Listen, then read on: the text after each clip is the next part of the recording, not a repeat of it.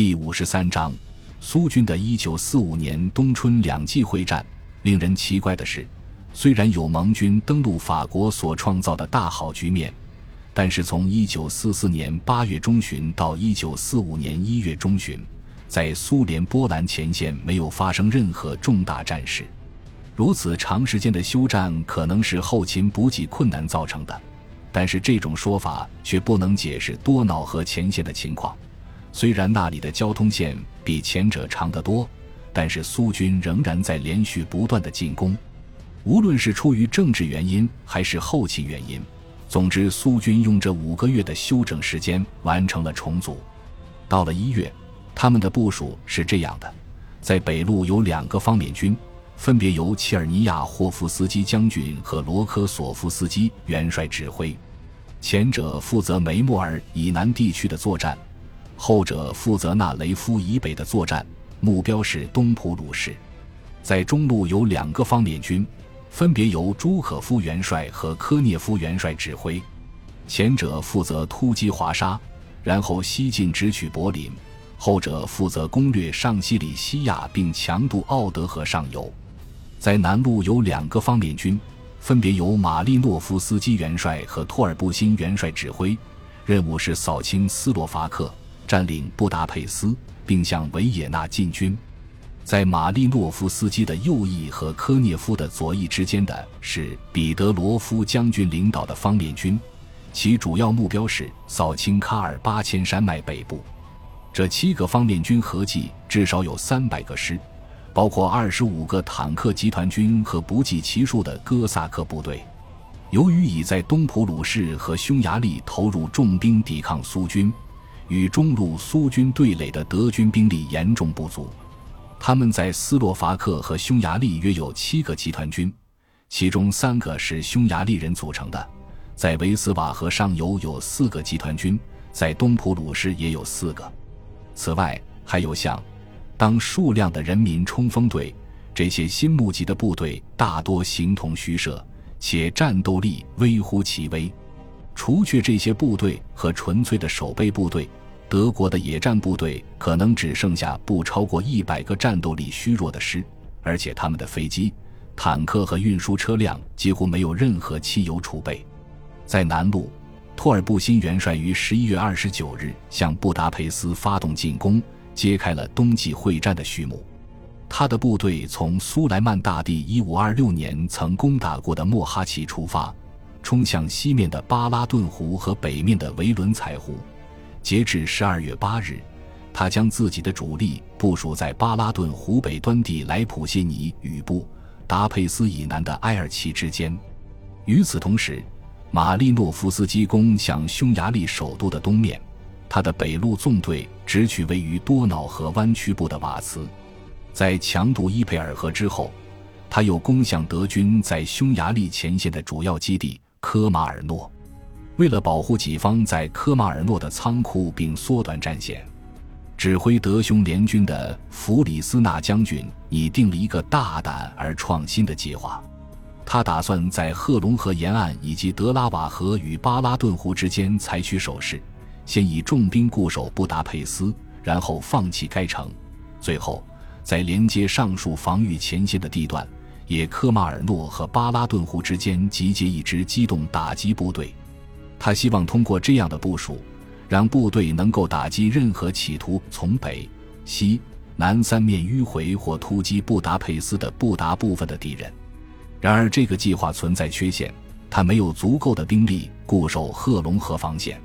十二月二十日，托尔布辛攻下为伦采湖西面的塞克什白堡，又穿越维特斯丘陵夺取了多瑙河畔的埃斯泰尔格姆。接着。他与马利诺夫斯基配合，完成了对布达佩斯的包围。这一局给弗里斯纳提供了契机。一月二日和三日，弗里斯纳兵分两路发动了猛烈的反击：一路在科马尔诺和埃斯泰尔戈姆之间，另一路在科马尔诺和比奇凯之间。五日，他夺回了埃斯泰尔戈姆，接着又肃清了维特斯丘陵中的苏军，但是没能夺回比奇凯。因为马利诺夫斯基在十日突破了赫龙河防线，前进到距离科马尔诺只有两英里的地方。这次进攻使弗里斯纳不得不回师多瑙河以北。虽然他阻止了马利诺夫斯基继续推进，但是南岸兵力变得空虚。托尔布辛趁机又逼近了布达。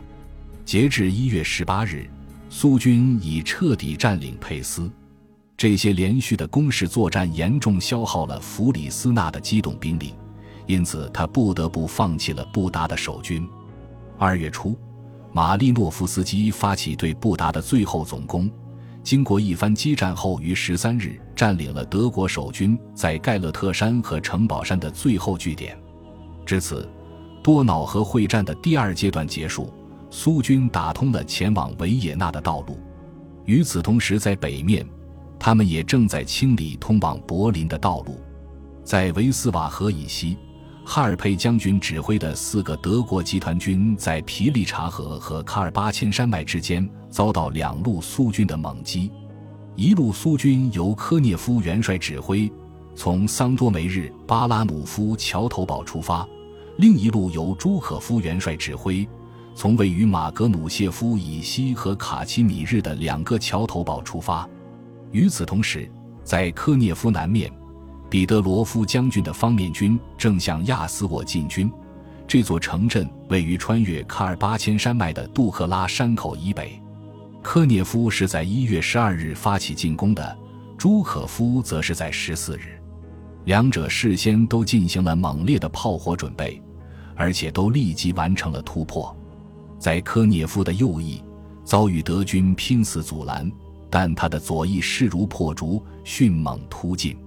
朱可夫方面军的情况与此类似，他的右翼强渡皮里察河，控制了华沙拉多姆公路，然后顺着这条公路北上，从西面逼近了波兰首都。德军被迫从华沙撤离，苏军在十七日占领了这座城市。与此同时，朱可夫的左翼拿下了拉多姆。紧接着，德军又遭遇了更多灾难。彼得罗夫占领了亚斯沃，德军不得不放弃克拉科夫。科涅夫的左翼在十九日占领该城，同时，朱可夫也在这一天拿下了哥斯蒂宁、库特诺和罗兹。另一方面，在十四日，切尔尼亚霍夫斯基和罗科索夫斯基对东普鲁士发动进攻，前者从梅莫尔河以南进攻，穿过冰冻的沼泽地区。向蒂尔希特和因斯特堡进军。十九日，他进入蒂尔希特，从北面绕过了因斯特堡隘口的防御阵地。后者在普乌图斯克南面和北面渡过维斯瓦河，向奥斯特罗德和德意志埃劳进军。二十日，罗科索夫斯基攻克了奈登堡，他的左翼穿过一九一四年坦嫩贝格战役的旧战场。在普沃茨克一带与朱可夫的右翼会师。二十二日，奥斯特罗德、德意志埃劳和阿伦施泰因都被占领。二十六日，苏军又攻克马林堡，在埃尔滨北面的托尔克米特附近推进到了波罗的海岸边。至此，除了海路之外，东普鲁士与波美拉尼亚的联系已被切断。与此同时，切尔尼亚霍夫斯基正在突破马祖里防线，至此，苏军已经占领了波兰西部的东半部分，而此时与柏林之间唯一的障碍就是奥德河。这条天然的防御屏障得到了一连串旧时代和现代堡垒的加强，其中比较重要的几个是屈斯特林、格洛高、布雷斯劳、奥珀伦和拉蒂博尔，在托恩和布雷斯劳之间没有天然屏障。即便有德军，也没有足够的兵力来防守。一月二十日，科涅夫的方面军在布雷斯劳南面和北面跨过德国边境，于四天后占领了奥珀伦。随后，苏军从南面和西面包抄上西里西亚的各个工业城市，将他们一个接一个地拿下，同时在奥珀伦以及布里格和施泰瑙附近建立奥德河桥头堡。二月四日。已经完全包围了布雷斯劳的科涅夫，在施泰瑙、布里格和奥珀伦渡过奥德河。到了十五日，他已经前进到位于布雷斯劳以西六十英里和德累斯顿以东七十英里的邦兹劳。在那里，他的攻击锐气终于耗尽。朱可夫在布隆贝格向西推进，包围了波森。德军在城中留下一支强大的守军后，退向瓦尔塔河畔的什韦林，接着继续退向奥德河畔的法兰克福和屈斯特林。二月二日，朱可夫占领了索尔丁和贝尔瓦尔德。到了十日，朱可夫在中路的推进告一段落。他穿过1759年库勒斯道夫之战的旧战场。到达了莱布斯对面的奥德河岸边，在他身后，施奈德米尔、德意志克罗内、波森和阿恩斯瓦尔德等堡垒仍固在，阻碍着他的交通线。朱可夫的右翼从位于屈斯特林以北二十五英里的索尔丁延伸到在二月九日被攻克的托恩，在其北面的波美拉尼亚，有越来越多的德军部队从东普鲁士经海路赶来。阻挡了朱可夫前进的交通线，于是他决定首先拔除上述堡垒，然后将位于波美拉尼亚东部和西部的德军分割开来。在二月十一日，他攻下了德意志克罗内，然后在十四日占领施奈德米尔，接着在二十二日攻克阿恩斯瓦尔德，最后在二十三日解决了波森。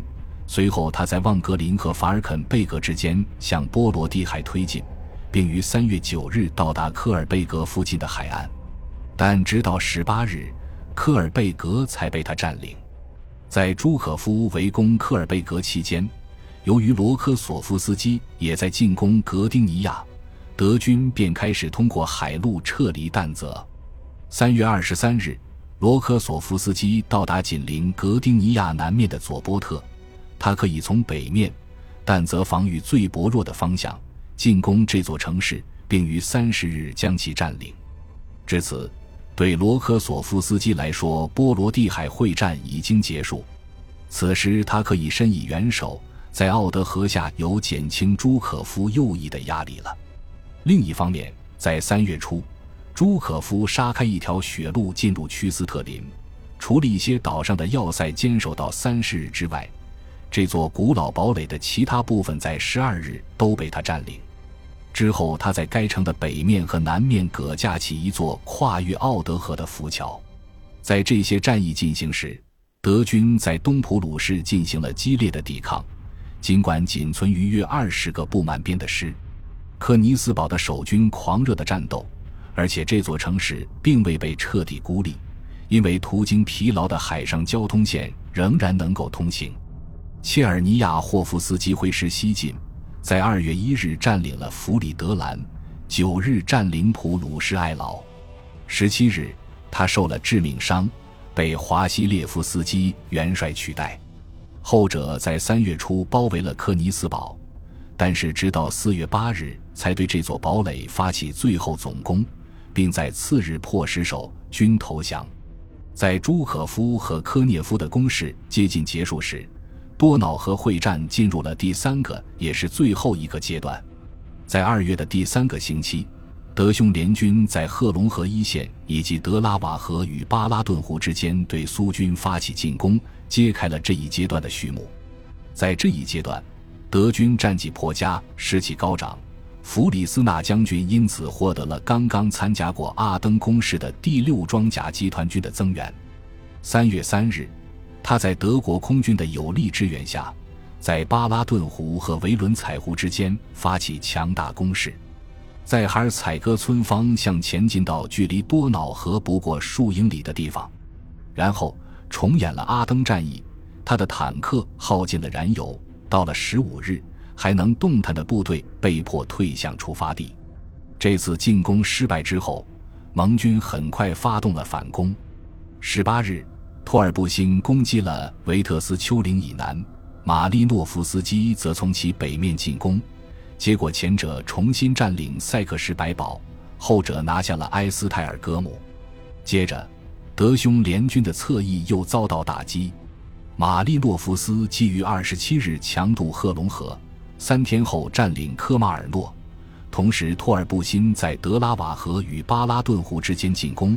夺取佐洛埃格塞格，并俘获大批匈军。此时，德匈联军的整条前线开始崩溃。二十九日，托尔布辛的前锋从克塞格进入奥地利境内，在这之后，苏军便进逼维也纳。托尔布辛从南面取道维也纳新城，马利诺夫斯基从东面沿维也纳布达佩斯公路进攻，并在途中占领了被德军于四月三日放弃的布拉迪斯拉发。七日。马利诺夫斯基攻入奥地利首都东郊，并在次日逼近市中心。十一日和十二日，德匈联军被赶过多瑙河，次日全城都落入苏军之手。至此，苏联实现了他的政治目的。而由于贝奈斯博士和铁托元帅都已落入苏联政府构中，此时苏联已经将其横贯中欧南半部分的政治边疆从布拉格推进到了里雅斯特，所以他剩下的工作无非是从奥德河推进到易北河而已。届时，即便不能切实地，也可以暂时的建立他在西方的生存空间。感谢您的收听，本集已经播讲完毕。喜欢请订阅专辑，关注主播主页，更多精彩内容等着你。